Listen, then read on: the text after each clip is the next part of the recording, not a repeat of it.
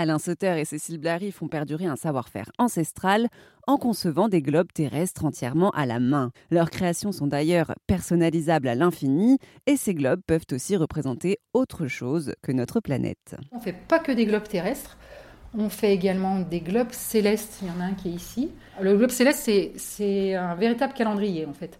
Les planètes et les constellations sont positionnées à une heure et un jour exact. Donc c'est euh, ça, ça, fonctionne très bien pour les cadeaux de naissance, par exemple. C'est un globe qui représente le ciel Oui, en fait, oui, les constellations. Et les globes célestes, Alain m'expliquait qu'ils sont apparus avant les globes terrestres. Les, gens avaient besoin de se repérer euh, euh, voilà, par rapport au ciel et aux étoiles. Et on a fait. Et après, ils allaient, ils allaient ensemble. Quand, quand les, puissants voulaient un globe terrestre, on faisait le globe céleste avec. Ils allaient par paire. D'accord, j'en avais jamais vu de ma vie. Bah, c'est assez, assez, rare. Et ensuite, on fait, bah, on fait la lune. Donc euh, là, vous avez, et là, du coup, on peut voir la face cachée qu'on ne, qu'on ne voit jamais sinon. Et puis, on a eu une commande un peu particulière il y a deux ans maintenant du Château Royal d'Amboise, qui, euh, dans le cadre d'une exposition sur les grands voyageurs euh, du XVIe siècle, nous ont commandé un globe, pour le coup, bah, beaucoup plus historique. Là, Alain, il a sorti sa casquette d'historien, pour le coup. Et on a redessiné la carte et on a refait un globe pour le château royal d'Amboise qui est, euh, qui est dans la chambre de François Ier là-bas. Nous, on en a un deuxième là parce qu'on avait fait des choix de coloris euh, pour je puisse choisir. Donc euh, voilà, ici on en a quand même un. Donc c'est un globe qui représente l'époque. Le monde tel qu'il le savait. alors il y a des choses qui sont un peu surprenantes. Par exemple, bah, par exemple tout ce qui est bassin méditerranéen, on connaissait quand même beaucoup de choses puisque le commerce se faisait. Donc là, on se repère complètement, on comprend, on reconnaît les, pays, etc.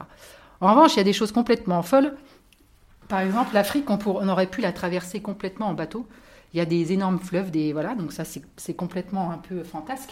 Alors ce qui est fantasque aussi, c'est euh, qu'il y a plein plein d'îles qui, qui n'existent pas forcément.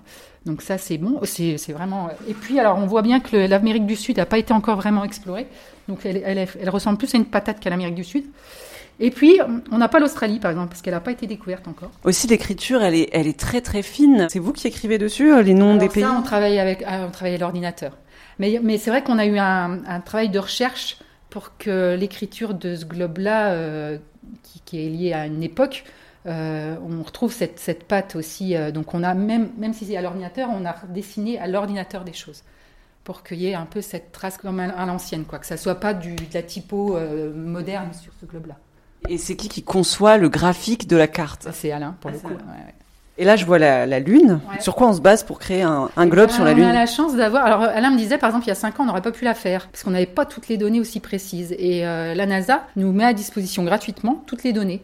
Donc, euh, donc on, a pu, euh, on a pu exploiter ça. Et puis, du coup, on s'aperçoit que ben, le moindre cratère de la Lune est nommé. tous des noms. C'est assez fou. Moi, j'ai découvert ça. Et du coup, on propose à nos clients, bah, s'ils veulent la Lune, on peut euh, nommer un cratère à leur nom. En mars 2022, l'entreprise Globesauter et compagnie a remporté le prix régional des métiers d'art.